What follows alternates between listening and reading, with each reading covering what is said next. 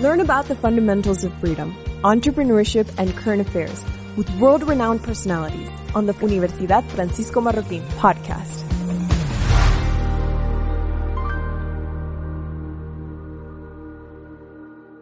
Happy to be here at UFM, although the, t- the subject I'm going to be speaking to you about is unfortunately a depressing one. Depressing one in an intellectual sense, but also a depressing one for the human toll it conveys. But it's a matter of intellectual history as well, something that we as economic thinkers, writers, researchers in our own right have undoubtedly encountered. And that is the legacy of Karl Marx. Some 73 years ago, Frederick Hayek wrote a devastating critique of the intellectual affinity for socialism that was emerging from the universities of his time. This was in 1949. What did Hayek point out in the intellectuals and socialism? Socialism has nowhere been at first a working class movement, as it claims. It is rather a construction of theorists from certain tendencies of abstract thought which for a long time only the intellectuals themselves were familiar. And it required long efforts by those intellectuals before the working classes could be persuaded to adopt their program. His words remain true some 73 years later. The intellectuals are still captivated by socialism. And I am here to speak about one such socialist who enjoys immense intellectual favor, and that is Karl Marx. To give you an idea of Marx's impact, consider the fact that uh, only two weeks ago we celebrated the 30th anniversary of the fall of the Soviet Union, the demise of one of the most tyrannical regimes in human history. It was not Marx's only toll, but the Soviet Union was one of the major contributors to a body count of over 100 million people in the last century.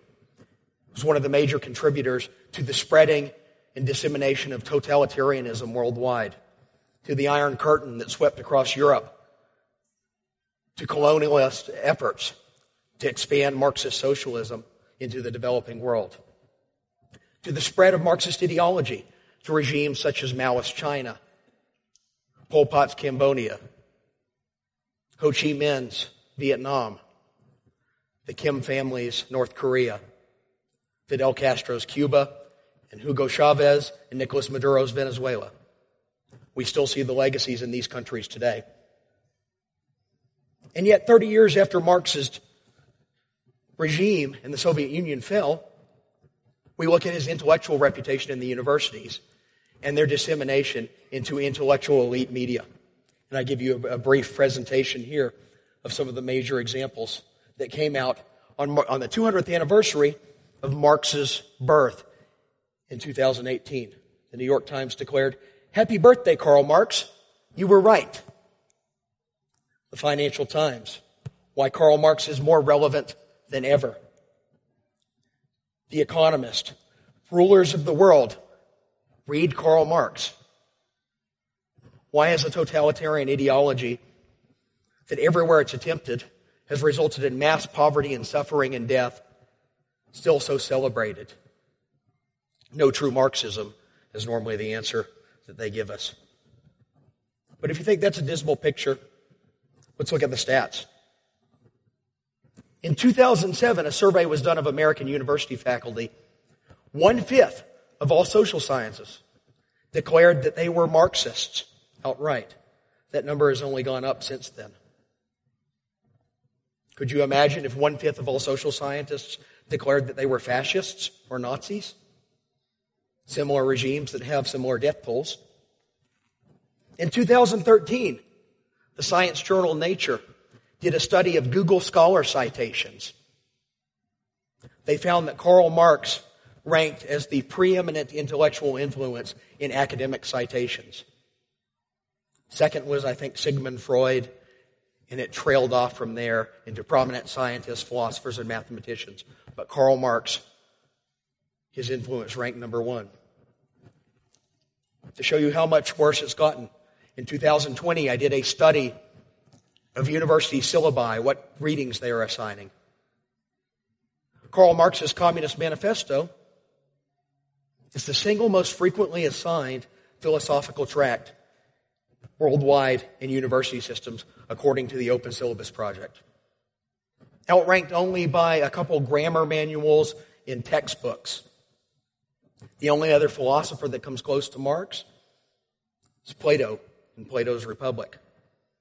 The Communist Manifesto is actually cited and assigned at two to three times the frequency of Adam Smith's Wealth of Nations, John Locke's treatises on government, and any other traditional reading in the philosophical canon. And that's only his most popular book, The Communist Manifesto. If you read Das Kapital, it ranks similarly to some of the other works. Marx's influence today is not just confined to Marxist economics, which are actually a fringe group, an extreme heterodoxy in the economics profession, but they have spread into other disciplines where he is now the mainstream. Marxist thought has spawned dozens of Marxist schools in history, philosophy, sociology, literature, art, architecture, or anything with the name studies in it. Marxist inspired movements now include literary criticism, post colonial studies, and the ever present ubiquitous critical theory. My purpose today is in part to ask why Karl Marx's reputation is so resilient from the disastrous political track record, but it's also to ask another question. Why is Karl Marx even relevant at all? Why does he have an intellectual reputation at all? And to understand that question, we must go all the way back to Karl Marx's lifetime. When Karl Marx died in 1883, he was an obscure figure at the fringes of radical labor activism. None of his books burst into the mainstream in his own lifetime, not even his magnum opus, Das Kapital, which was published in 1867.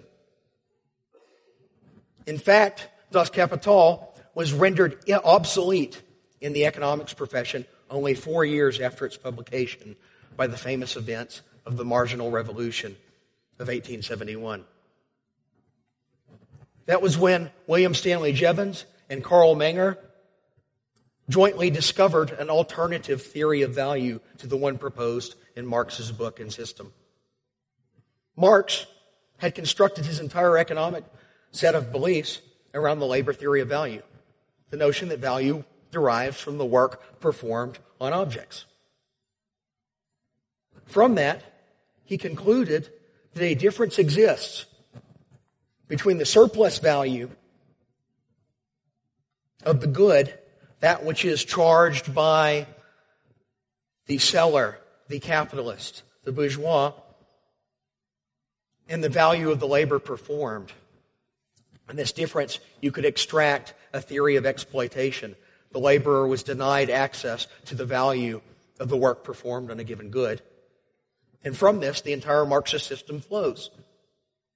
Labor is alienated from the product that it produces Laborers outnumber the capitalists. Eventually, revolution follows. But Marx's system of value is wrong. Where does value derive?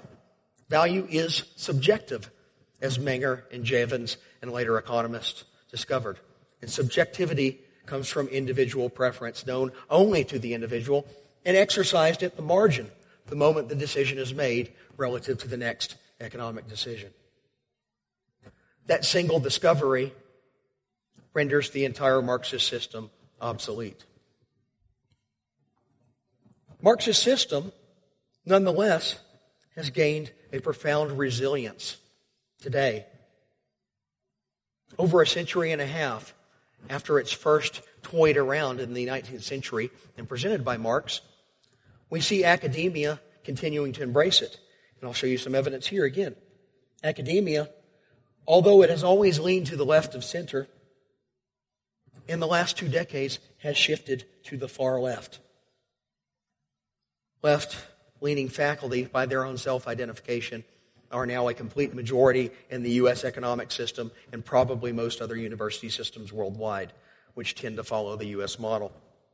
Most of that growth has occurred on the far left, which used to only 20 years ago consist of about 4 to 5% of university faculty, that has tripled in the last two decades, and most of it comes from identification with Karl Marx.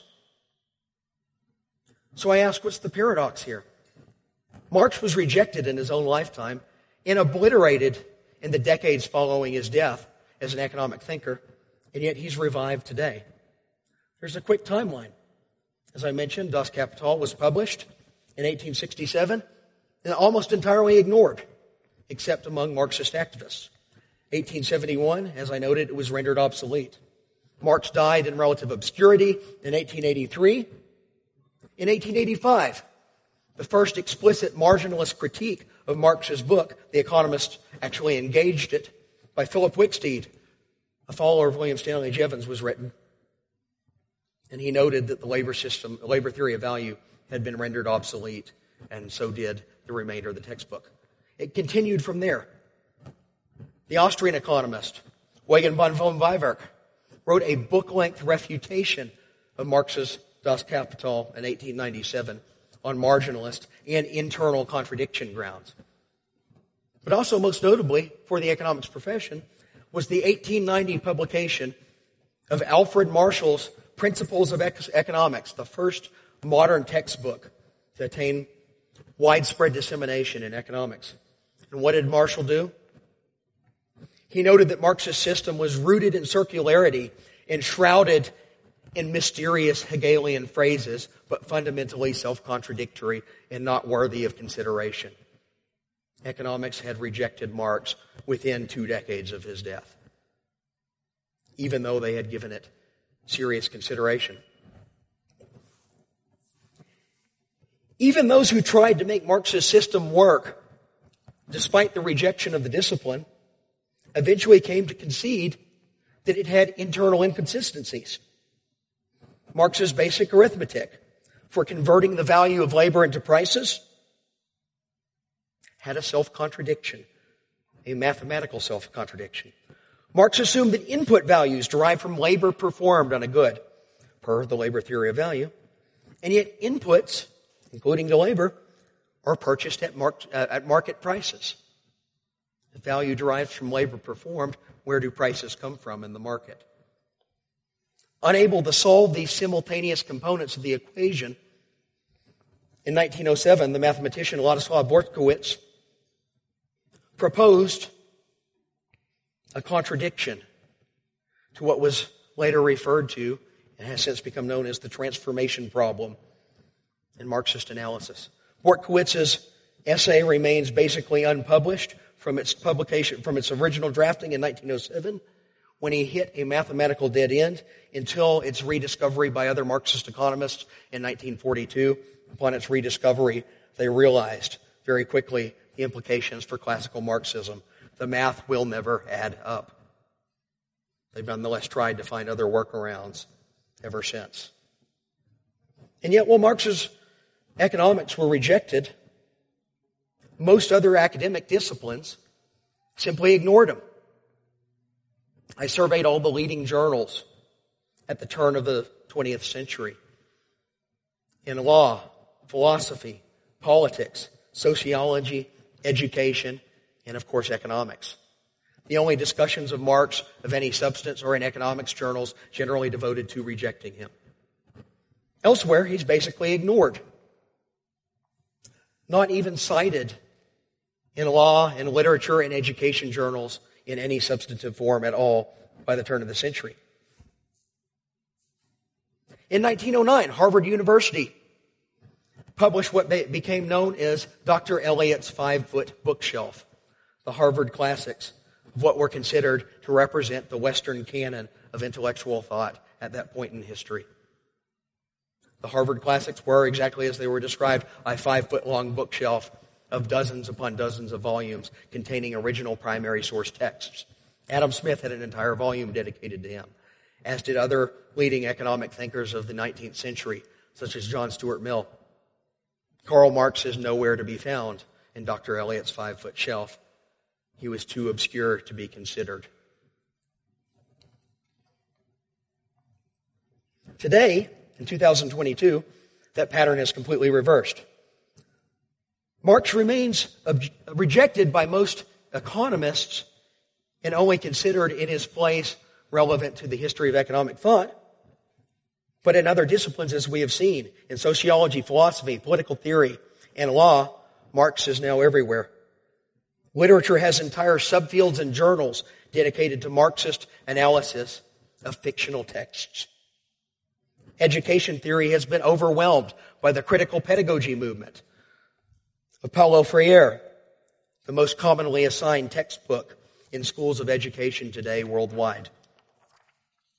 In the past 120 years, Marx has moved from obscure obsolescence into the intellectual mainstream. The great question before us is why? And I will propose an answer. But first, let's consider some more condemnations of Marx to show how thoroughgoing the economist's rejection of him was. In 1907, the Economic Journal, the leading publication of the English Academy in the study of economics, and today one of the leading economic journals in the world, was asked to review Karl Marx's Das Kapital second volume in a newly published translation. The reviewer, C. Violet Butler, likened it to Don Quixote charging at a windmill, asking simply in her review, who should tilt at such a windmill? It was so irrelevant. Economists have continued to reject Marx. Even John Maynard Keynes in 1925 describes Marx's Das Kapital as an obsolete textbook without interest or application to the modern world. Ludwig von Mises, shortly afterward, says Marx's Capital is essentially a garbled rehash of David Ricardo. And to show that this is not simply a matter of free market thought, Paul Samuelson, in his 1962 address to the American Economic Association, declares that from the viewpoint of pure economic theory, Karl Marx can be regarded as a minor post-Ricardian. This is in 1962, midway through the century, and at the high water mark of the Soviet Union. Why, though, has Marx resurged in the mainstream? The answer I will propose, how did Marx go mainstream, comes from one historical event. The Russian Revolution of 1917, the seizure of control of one of the world's great powers, the Russian government, by a small band of Marxist adherents and progeny under Vladimir Lenin. There's a poster of him. You may recognize some of the art forms. How did Marx go mainstream? Other philosophers have speculated on this for a long time. Frederick Charles Copleston, in his monumental multi volume history of philosophy, even went so far as to speculate that had Lenin not taken over the government of a major power, Marx would still be obscure today. I quote Loren Lomasky, the philosopher, who comes to the same recognition. In a later essay, wrote that without the Soviets, Marx's visible presence today would probably be roughly the same number of textbook footnotes enjoyed by other defunct 19th century economists of similar stature. For example, Nassau Senior. Raise your hand if you've read the works of Nassau Senior.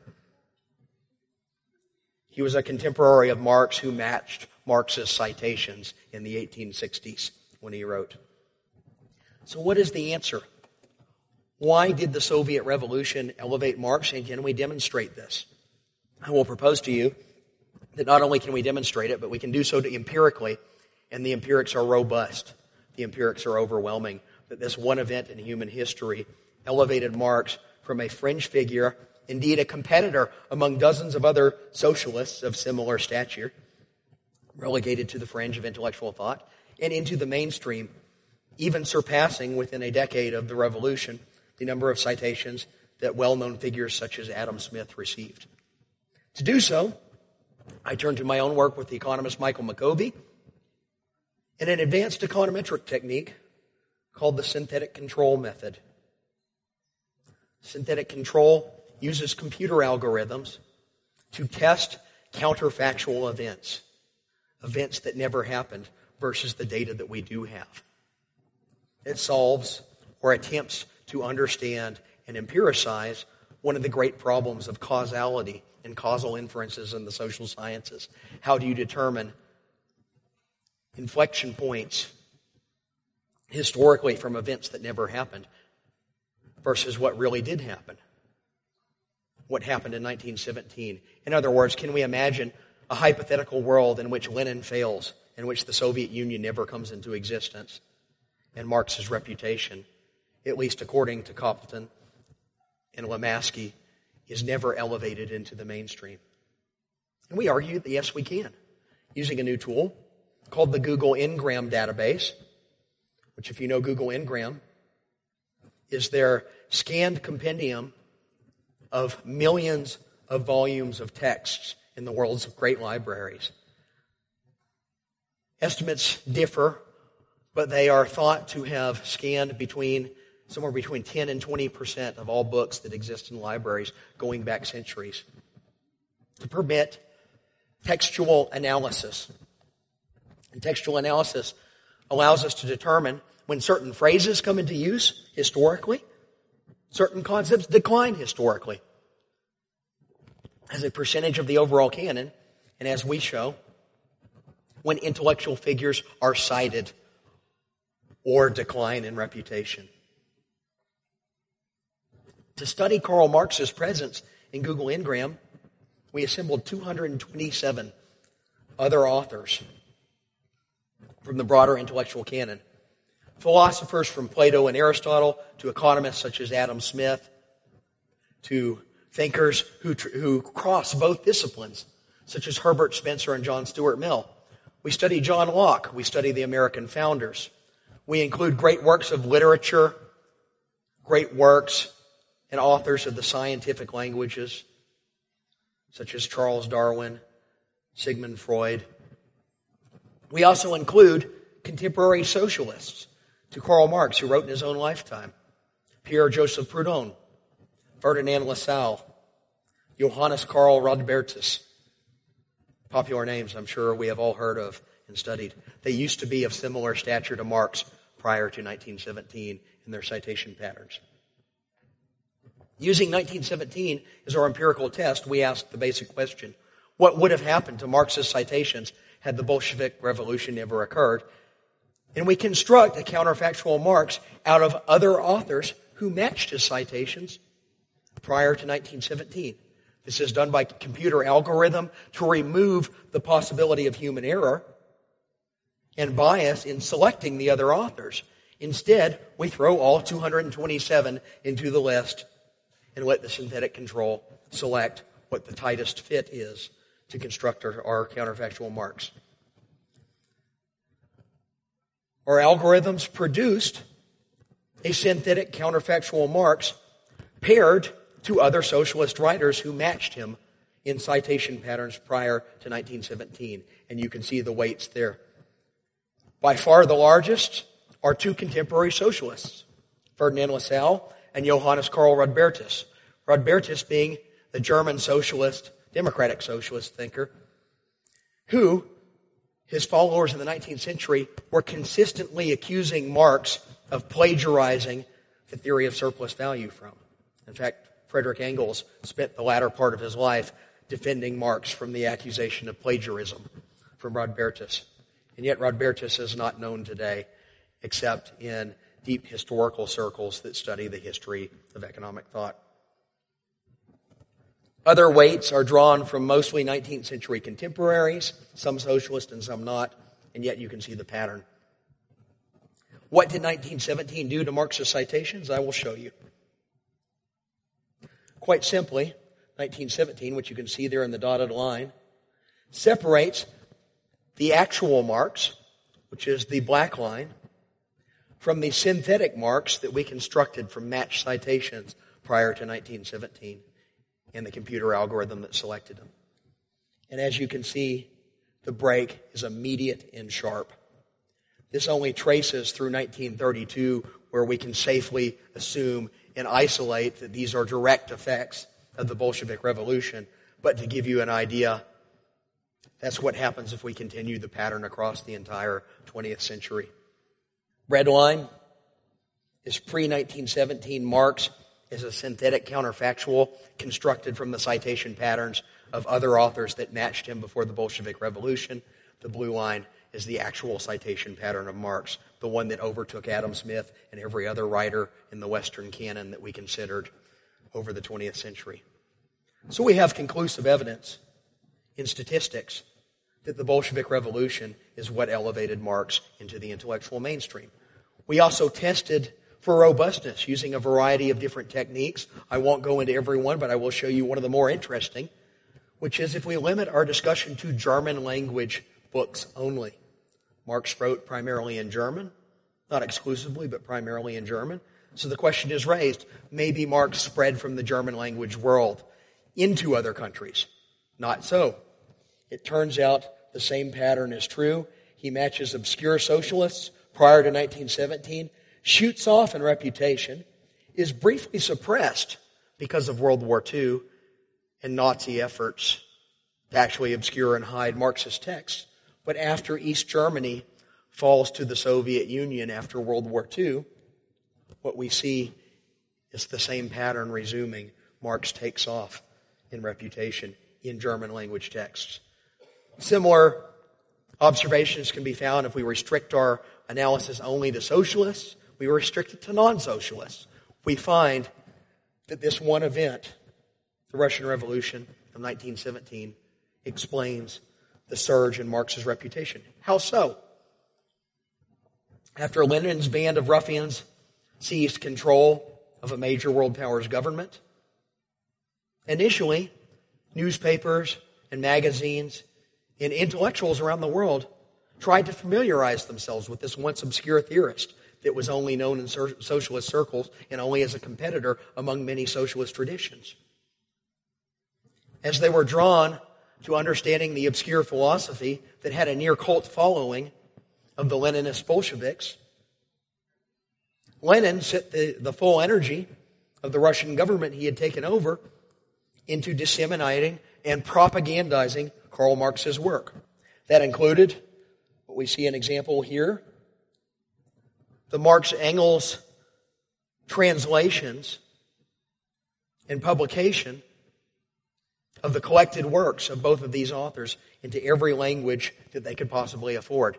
These are only four volumes of the Mega One series, which was directly funded by the Soviet state in the 1920s. It's extended to dozens upon dozens of volumes and basically a publication of every scrap of paper, letter, note, and major work that Karl Marx ever produced. These were promoted by Progress Publishers, an official publishing house of the state government of the Soviet Union that spread it to universities worldwide. Lenin also mandated the teaching of Marxist doctrine in universities in the Soviet Union, and as the Soviet Union's sphere of influence grew, so did Marxist teaching. Lenin built a personality cult around Marx with statues, some of which are very familiar to us. Others toppled in 1991 after the fall of the Soviet Union.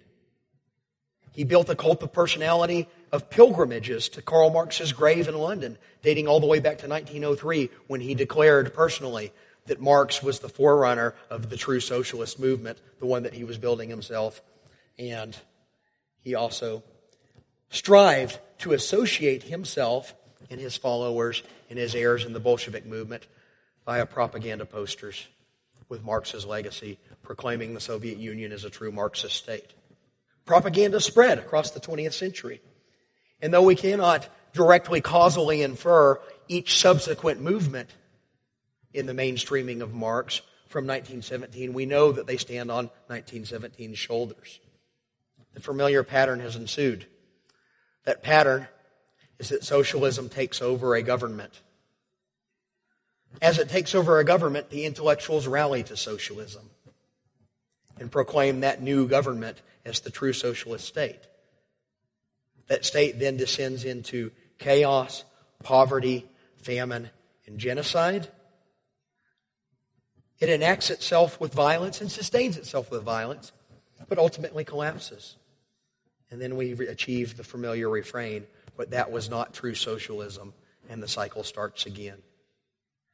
That cycle has started again, as we have seen even in the aftermath of the fall of the Soviet Union new regimes claim to be the true heirs of Marx, built upon that propagandizing of Lenin.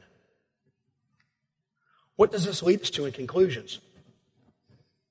Although I cannot say with certainty that Marx would have forever remained an obscure figure, I cannot say with certainty that other revolutions would not have followed from 1917. I can say that 1917's events and peculiar events were what brought Marx's works, not on their own merits, but on their political fallout to the attention of the world. And as it achieved that attention, it spread.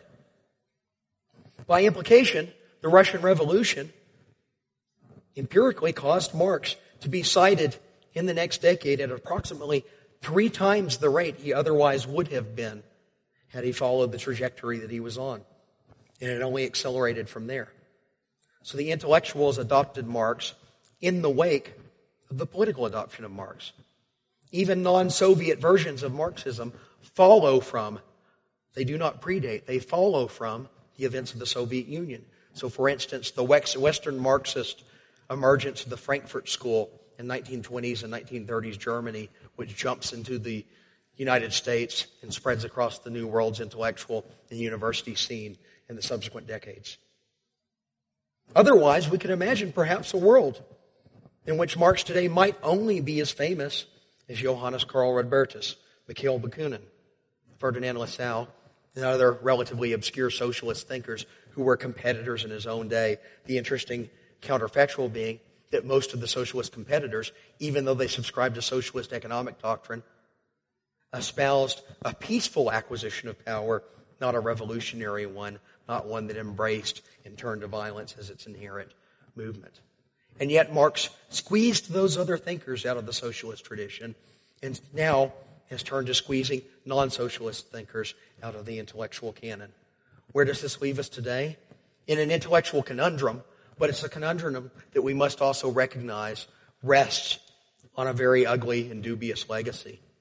And that legacy is that the USSR, the Bolshevik regime of the Soviet Union that violently overthrew a government and then proceeded to slaughter tens of millions of its own citizens through famine, genocide, and internment camps, is what politically gave Marx his mainstream stature today. Not the merits of his ideas, but the conquest at the point of the sword. And with that, I thank you and I will leave you to questions. Subscribe to newmedia.ufm.edu and receive videos, podcasts, and online courses to improve your learning experience. This event is organized by Universidad Francisco Marroquín